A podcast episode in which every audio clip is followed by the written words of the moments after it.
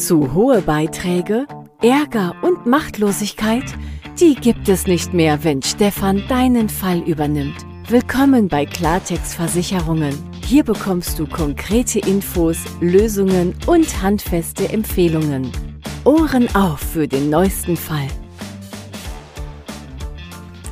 Ganz, ganz herzlich willkommen zu einer neuen Folge in meinem Podcast Klartext Versicherungen. Ich bin zurück nach einigen Monaten Pause. sollten ursprünglich ja einige wenige Wochen sein, bis wir das Konzept etwas neu aufgestellt haben. Und äh, jetzt ist es ein bisschen länger geworden. Und ich möchte mich ganz herzlich bei denen bedanken, die ja vorher schon treue Hörerinnen und Hörer waren und jetzt auch wieder einsteigen. Und äh, ja, ganz lieben Dank für eure Geduld, für die Pause. Und ich freue mich riesig, dass es jetzt wieder weitergeht, dass ich endlich wieder hier eine neue Podcast-Folge aufnehmen darf, dass viele weitere Folgen werden. Wir haben etwas umgestellt, neues Cover, neues Intro, insgesamt ein neues Konzept. Und äh, ja, mit diesem neuen Konzept geht es jetzt weiter und es gibt natürlich viele Folgen, die jetzt noch folgen werden, denn im Rahmen dieses Konzeptes gibt es natürlich auch viele interessante Informationen, ja, mit dir, mit euch zu teilen.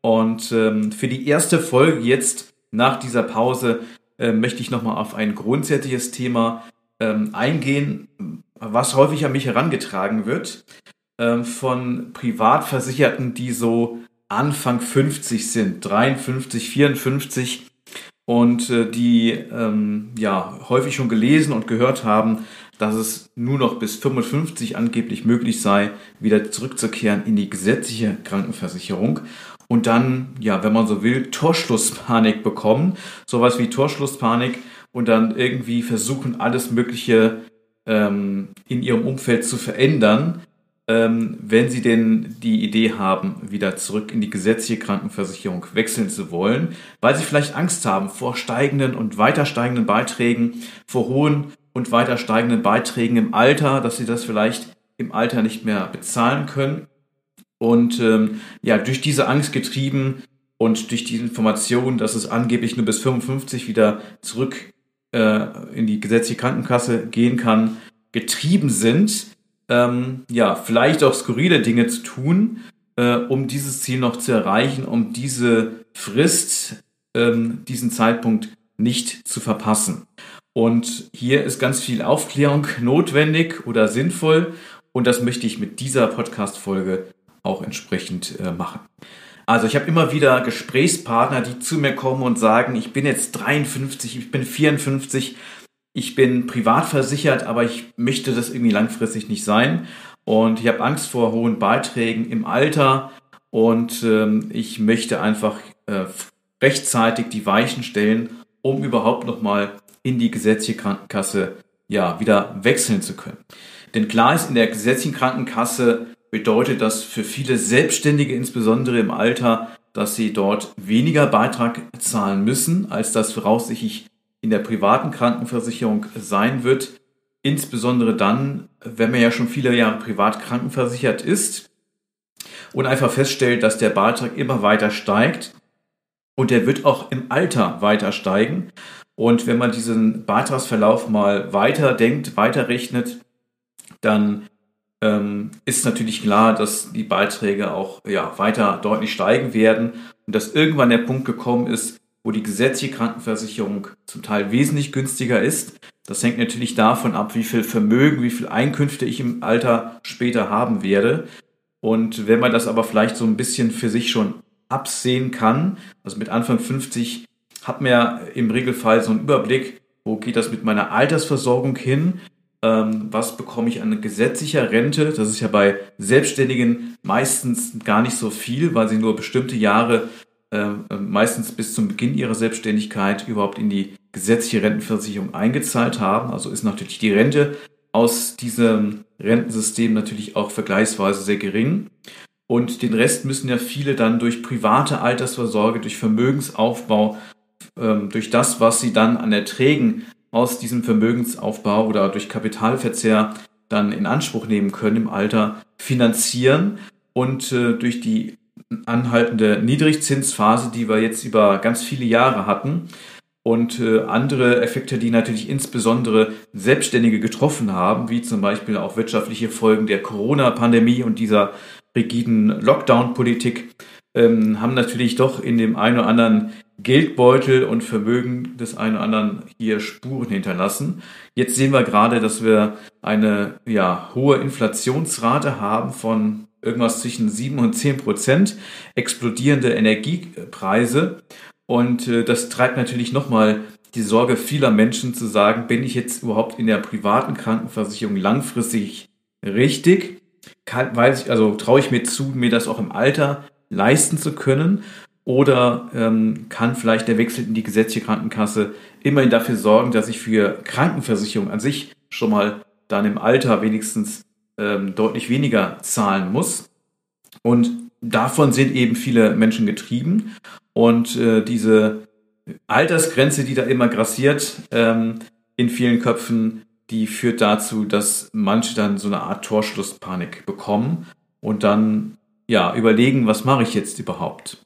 Und da möchte ich heute mit dir mal reingehen, ähm, was man machen könnte, was man vielleicht auch nicht tun sollte und ähm, was, ob die Altersgrenze 55 wirklich eine große Relevanz tatsächlich hat. Also fangen wir mal bei Selbstständigen an. Selbstständige, das ist die größte Personengruppe, die jetzt mit diesem Thema an mich heran äh, äh, kommt und äh, diese Fragen eben im Kopf hat. Und ähm, ja überlegt, was muss ich jetzt vielleicht noch bis 55 irgendwo an Weichen stellen, damit ich doch irgendwie noch in die gesetzliche Krankenkasse komme. Und für Selbstständige ähm, ja, ist es gar nicht so leicht, tatsächlich einen Weg in die gesetzliche Krankenkasse zu, findet, zu finden, der bis 55 möglich ist. Um es vorwegzunehmen, es gibt auch altersunabhängige Möglichkeiten, die gut äh, gangbar sind, die, ähm, die in vielen Fällen auch sinnvoll sind und die man aber gar nicht bis 55 unbedingt durchgeführt haben muss, weil sie eben altersunabhängig äh, möglich sind.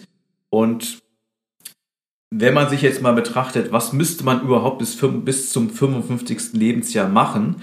Und bis zum 55. Lebensjahr heißt, alles, was dann gemacht sein muss, das muss vor dem 55. Lebensjahr passiert sein, also vor dem 55. Geburtstag also spätestens dann, wenn ich 54 bin, muss ich irgendwelche Dinge dann ähm, entsprechend äh, verändert haben, damit das überhaupt denkbar ist, dass ich dann vor dem 55. mit dem, was ich dann Änderung herbeigeführt habe, dann wieder zurückkehren kann in die gesetzliche Krankenkasse. Und dass es in vielen Fällen ähm, doch eher unsinnig ist, sowas zu machen, ähm, das äh, ja, werden wir jetzt einfach mal äh, uns anschauen.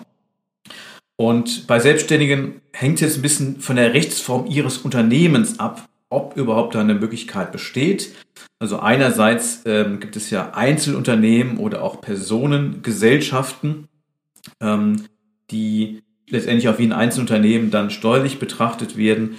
Und es gibt Kapitalgesellschaften, die meistens äh, bei jetzt ja, kleineren Unternehmen ist es dann eben die GmbH, oder die haftungsbeschränkte Unternehmergesellschaft, die UG, haftungsbeschränkt. So, und wenn es eine Kapitalgesellschaft ähm, ist, dann ist es ja vom Grundsatz her möglich, dass ich die Anteile oder die mehrheitlichen Anteile an dieser Kapitalgesellschaft an jemand anderes übertrage, der halt dann sozusagen jetzt Mehrheitseigner meiner Kapitalgesellschaft ist. Meistens ist der Selbstständige ja nicht nur der ähm, Hauptgesellschafter oder Einzelgesellschafter, ein, alleinige Gesellschafter, sondern auch der Geschäftsführer oder die Geschäftsführerin. Und das bleibt ja meistens auch bestehen, weil man ja selber als Selbstständiger dann das eigene Unternehmen auch fortführen möchte. Aber man möchte natürlich jetzt auf dem Papier ähm, diese Unternehmereigenschaft abgeben, indem man halt ähm, Anteile an dieser Kapitalgesellschaft äh, entsprechend abgibt, zum Beispiel an den Ehepartner, äh, oder an eine andere nahestehende Person, die das dann äh, übernimmt und hofft dann damit sozialversicherungspflichtig zu werden, weil wenn ich ja nicht mehr der Mehrheitseigner meines eigenen Unternehmens äh, bin, dann bin ich ja de facto fremdbestimmt und dann äh, bin ich damit ja automatisch auch sozialversicherungspflichtig. Ob das wirklich so ist, das kann man im Vorfeld gar nicht sagen, sondern da wäre es natürlich wichtig, dass man auch im Anschluss eine Statusfeststellungsverfahren nochmal anstrengt, äh, wo dann die Rentenversicherung prüft, ob man auch tatsächlich sozialversicherungspflichtig wird. Denn es gibt ja da für die Bewertung, ob man sozialversicherungspflichtig oder sozialversicherungsfrei ist, zum Beispiel für einen ähm, GmbH-Geschäftsführer oder Geschäftsführer einer Unternehmergesellschaft spielen ja mehr Aspekte eine Rolle als die ähm, ja, Verhältnisse, die Mehrheitsverhältnisse im Unternehmen. Und ja, nehmen wir mal an, jemand entscheidet sich für den Weg. Er gibt die Mehrheit oder sämtliche Anteile an seinem Unternehmen ab, an der GmbH oder UG haftungsbeschränkt und bleibt Geschäftsführer, ähm, muss zum Notar gehen. Das heißt, es wird ja auch im Handelsregister entsprechend vermerkt.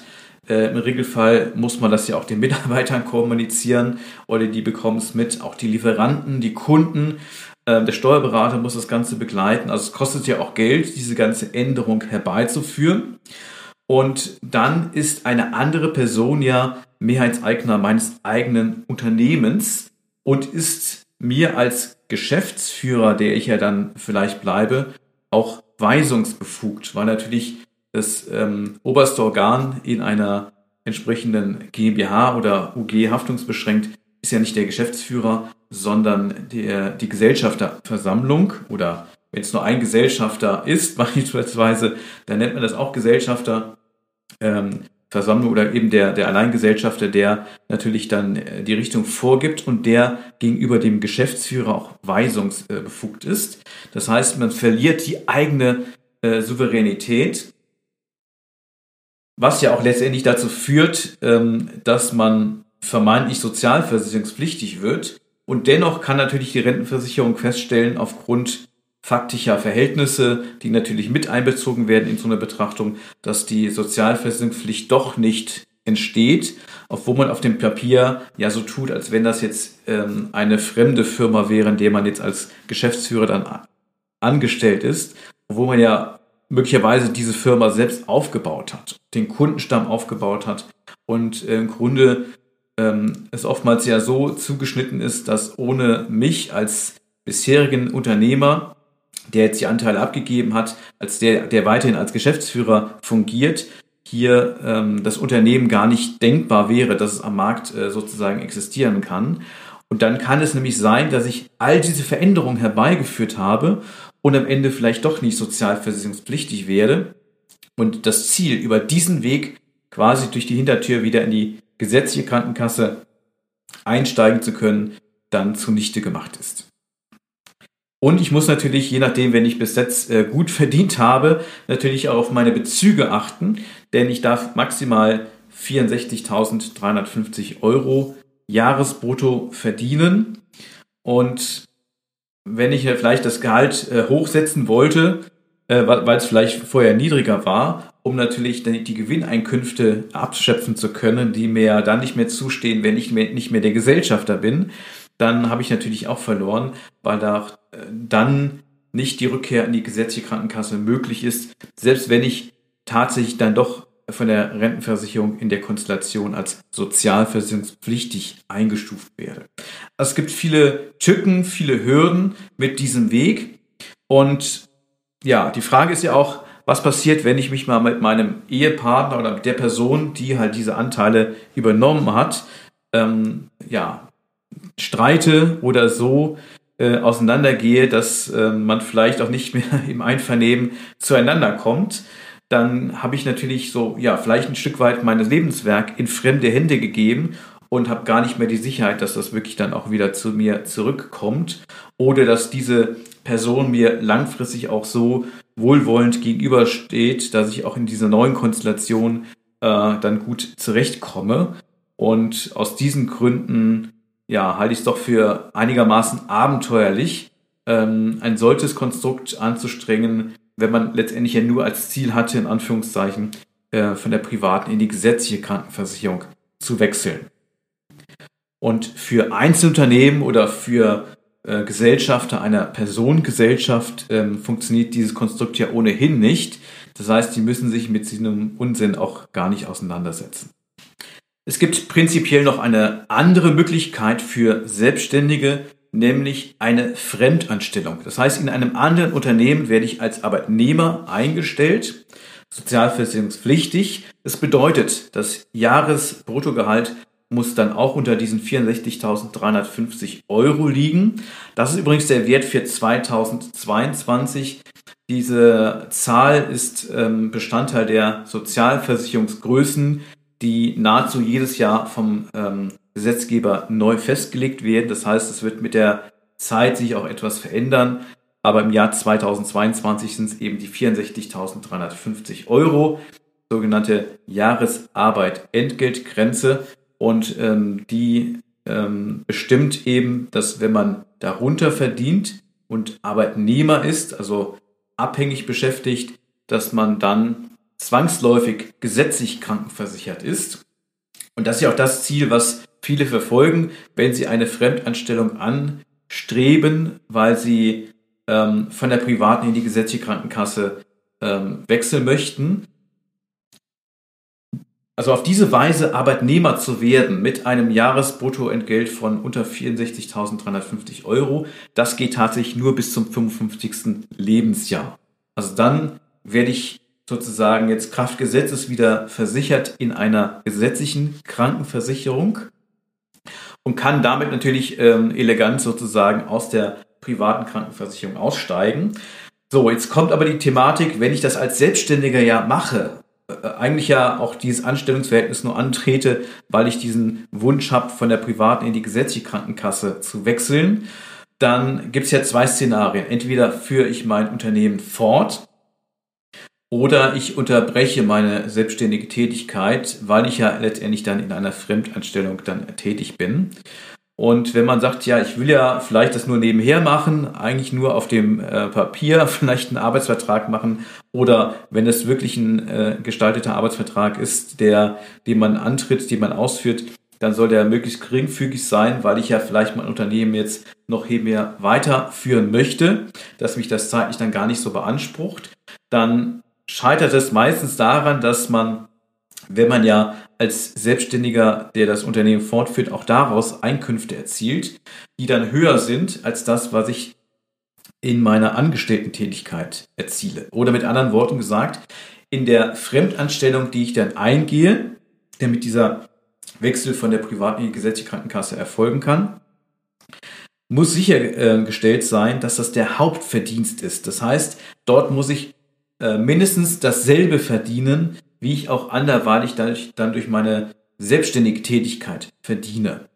Und selbst wenn man vielleicht ein bisschen Gestaltungsspielraum hat, ähm, je nachdem, ob man bilanziert oder eine Überschussrechnung macht und wann man fakturiert etc., dann ähm, sind natürlich die Einkünfte als Selbstständiger grundsätzlich volatil und äh, man würde sich ja gegebenenfalls auch deutlich einschränken in dem, was man dann äh, an Umsatz, an Gewinn letztendlich dann äh, erzielen könnte, äh, während man in dieser Fremdanstellung äh, dann tätig ist.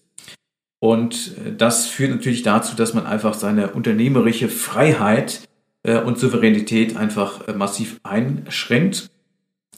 Und dass das letztendlich auch für viele gar nicht in Frage kommt. Oder auch sie natürlich auch in ihrem Unternehmen so eingespannt sind, dass ein tatsächliches Arbeitsverhältnis, was auch wirklich ausgeführt wird, undenkbar ist. Und wenn man es auf dem Papier macht, dann führt das ja dazu, dass der Arbeitgeber äh, oder das Unternehmen, wo man dann diese Fremdanstellung antritt, ja auch dann diese entsprechenden Gehaltskosten einschließlich der Lohnnebenkosten zu tragen hat. Ähm, und dann ist die Frage, wie man das untereinander austauschen möchte.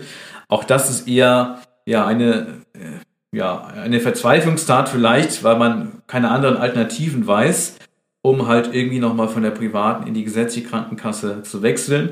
Oder es ist das Szenario, die selbstständige Tätigkeit wird dann unterbrochen, weil man vielleicht da gar nicht so jetzt erfolgreich unterwegs ist oder so und dann einfach diese Fremdanstellung aber braucht, um sozusagen jetzt dann auf einfachstem Wege von der privaten in die gesetzliche Krankenkasse zu wechseln. Ähm, ja, dann ist die Frage, wie weit bin ich überhaupt Unternehmerin oder Unternehmer oder selbstständig? Äh, macht es nicht generell dann Sinn, irgendwo wieder in ein Anstellungsverhältnis zu gehen? Ähm, die Frage muss man sich ja dann stellen, wenn man ähm, ja überlegt, das Unternehmen dann nicht fortzusetzen. Und äh, die Frage ist, was ist mit etwaigen Mitarbeitern, die man ja beschäftigt hat, mit Lieferantenbeziehungen, die man aufgebaut hat, mit Kundenbeziehungen, die man aufgebaut hat.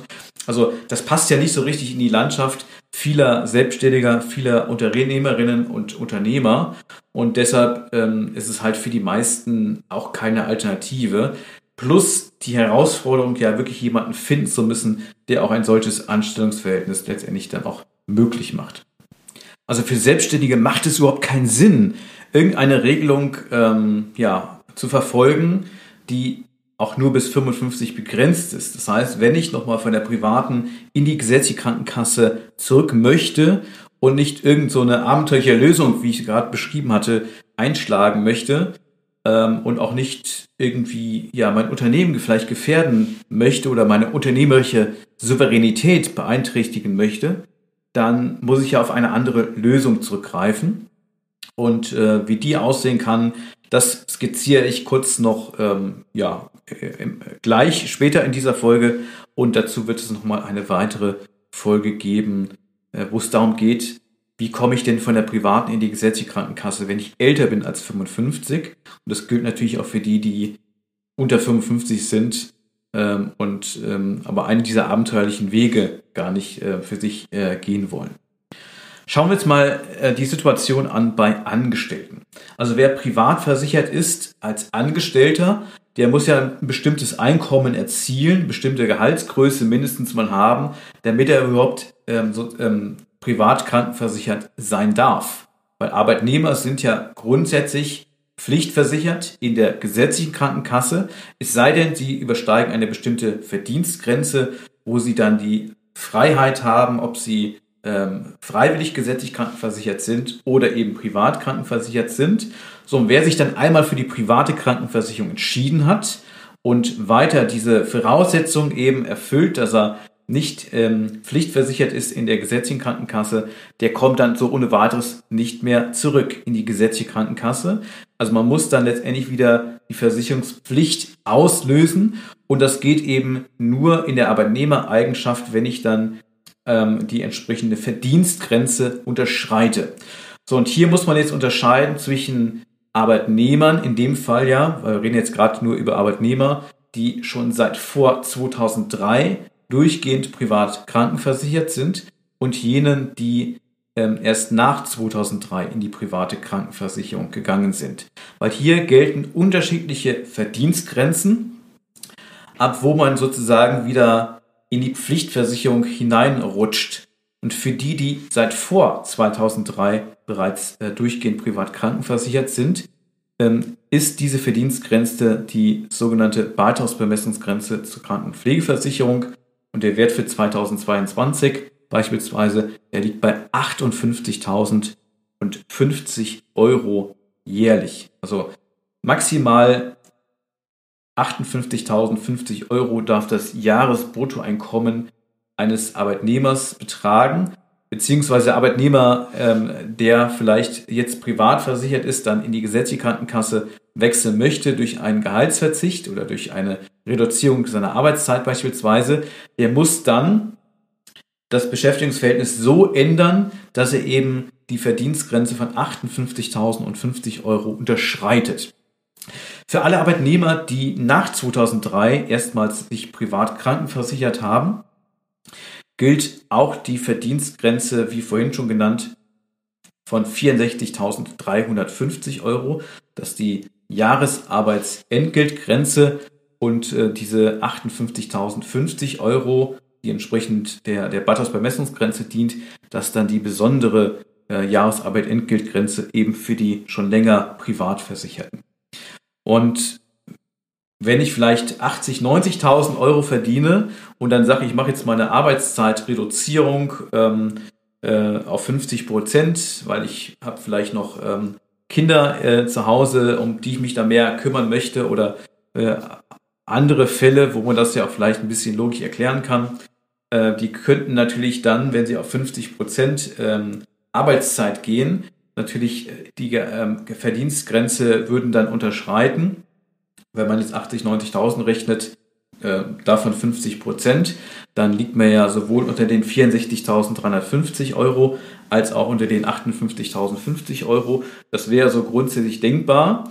Es führt natürlich dazu, dass ich dann auch ähm, Auswirkungen habe auf die Entwicklung meiner gesetzlichen Altersrente, weil ich würde ja dann auch dort weniger Beitrag einzahlen und natürlich auch auf entsprechende Ansprüche im Falle einer Arbeitslosigkeit, also wie viel ich an Arbeitslosengeld 1 äh, bekommen würde, wenn dieser Fall eintritt, weil der berechnet sich ja immer aus dem ähm, ja, vorherigen äh, Verdienst. Äh, das sind natürlich äh, auch Nachteile, die man mit berücksichtigen sollte. Aber es gibt ja auch Arbeitnehmer, die als zum Beispiel leitende Angestellte natürlich deutlich höher verdienen oder als spezialisierte Fachkräfte im sechsstelligen Bereich mit ihrem Einkommen liegen. Und die könnten ja äh, in vielen Fällen selbst bei einer Arbeitszeitreduzierung temporär auf 50 Prozent diese Verdienstgrenze gar nicht unterschreiten. Das heißt, für dieses eigentlich gar nicht denkbar, ohne dass sie jetzt irgendwie den Job wechseln oder was ganz anderes machen, ähm, hier diese Verdienstgrenze zu unterschreiten. Und da, wo das jetzt mit 50 Prozent Reduzierung man das noch unterschreiten könnte, kann das vielleicht eine Option sein, wenn man alle weiteren Begleitumstände bereit ist einzugehen, also zum Beispiel Auswirkungen auf die Höhe der gesetzlichen Rente oder auch auf das, was mir temporär zustehen würde im Falle einer Arbeitslosigkeit. Ähm, dann kann man das grundsätzlich machen, wenn denn der Arbeitgeber mitspielt. Und häufig ist es so, gerade vor dem Hintergrund des Fachkräftemangels, haben die Arbeitgeber natürlich was dagegen, weil äh, die haben ja keinen Vorteil davon, wenn man die Arbeitszeit reduziert. Und gerade wenn wir jetzt sehen, jede Kraft wird ja gebraucht und oftmals sind das ja äh, Führungskräfte oder wirklich dann auch sehr, sehr gefragte Fachkräfte, die so viel verdienen, dass sich eben privat versichern konnten, ähm, auf die man dann auf jeden Fall auch nicht verzichten möchte. Und eine weitere Tücke ist ja nochmal, äh, steckt ja da drin, wenn ich jetzt die, zum Beispiel die Arbeitszeit reduziere und damit ja die Verdienstgrenze unterschreiten möchte, ähm, dass ich ja auch nicht zwingend jetzt einen Anspruch wieder drauf habe, ähm, wenn dann der Wechsel in die gesetzliche Krankenkasse erfolgt sein sollte, wieder in den Ursprungszustand äh, zurückgeführt zu werden. Und das sind alles natürlich jetzt Themen, wo man äh, sich gut überlegen muss, ob das jetzt wirklich äh, sinnvoll ist, all diese, ich sag mal, Nebenrisiken einzugehen, nur wenn man das Ziel verfolgt, elegant oder auf einfachstem Wege jetzt ähm, rein technisch gesehen von der privaten in die gesetzliche Krankenkasse wechseln zu wollen.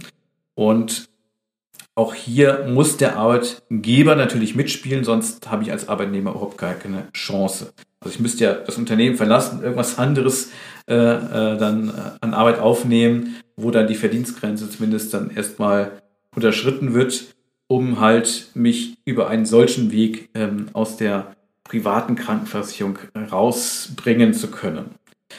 Auch für Arbeitnehmer gibt es natürlich die Möglichkeit, altersunabhängig ähm, in die gesetzliche Krankenkasse zu wechseln, allerdings nicht ähm, durch Unterschreiten einer bestimmten Verdienstgrenze.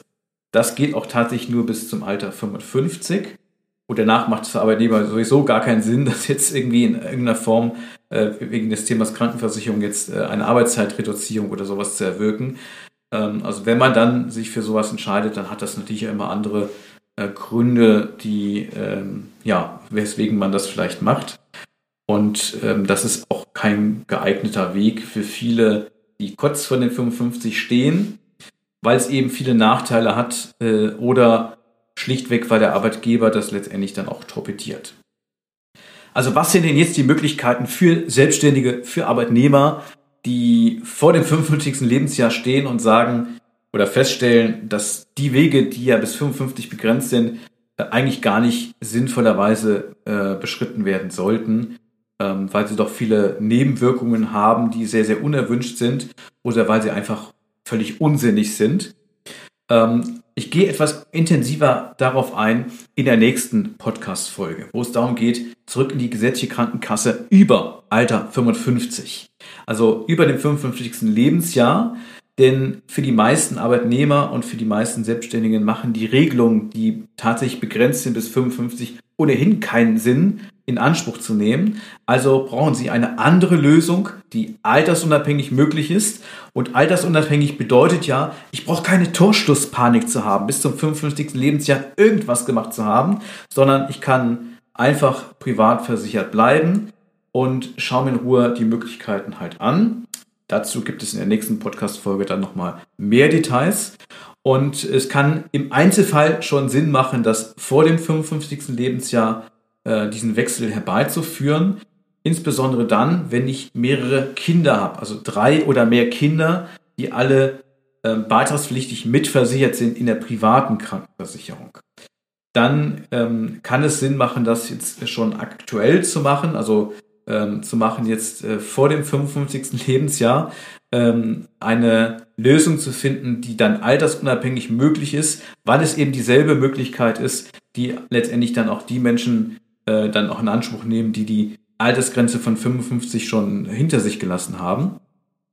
Der Vorteil derer, die älter sind als 55 ist, die müssen sich mit dem ganzen Quatsch, der da immer wieder ähm, äh, äh, ja, kursiert, was so alles bis 55 gemacht werden sollte, erst gar nicht mehr auseinandersetzen, weil sie haben die Altersgrenze ja schon überschritten und da sind natürlich die Möglichkeiten, die noch übrig bleiben, äh, überschaubarer. Die sind aber nicht weniger gut, sondern die sind ähm, sehr viel einfacher zu bewerkstelligen.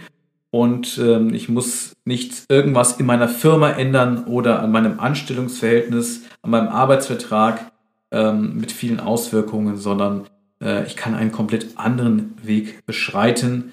Also freu dich gerne auf die nächste Podcast-Folge, wenn das etwas ein Thema ist, was dich interessiert. Ja, vielleicht hat dir diese Podcast-Folge weitergeholfen, weil du privat versichert bist unter 55, dich vielleicht genau mit dieser Fragestellung schon mal auseinandergesetzt hast und überlegst, muss ich da wirklich noch bis 55 irgendwas tun? Ähm, macht es überhaupt Sinn, einen Wechsel in die gesetzliche Krankenkasse in Erwägung zu ziehen? Und wenn das der Fall ist und du möchtest für dich ganz persönlich nochmal mehr darüber erfahren, ganz bezogen auf deine individuelle Ausgangssituation, dann lade ich dich ganz herzlich ein zu einem kostenfreien Telefontermin. Den Link für die Terminbuchung, dass du dir deinen Wunschtermin aussuchen kannst, findest du in den Show Notes.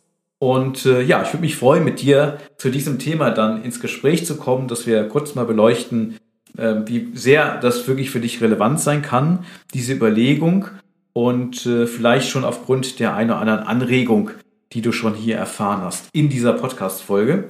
Und ich bedanke mich natürlich ganz, ganz herzlich fürs Zuhören, fürs Interesse und für die, die treue Begleiter sind, auch dafür, dass ähm, ja, Sie schon so viele Episoden angehört haben, für das tolle Feedback, was ich über die ganze Zeit immer wieder von einigen Hörern erhalten habe.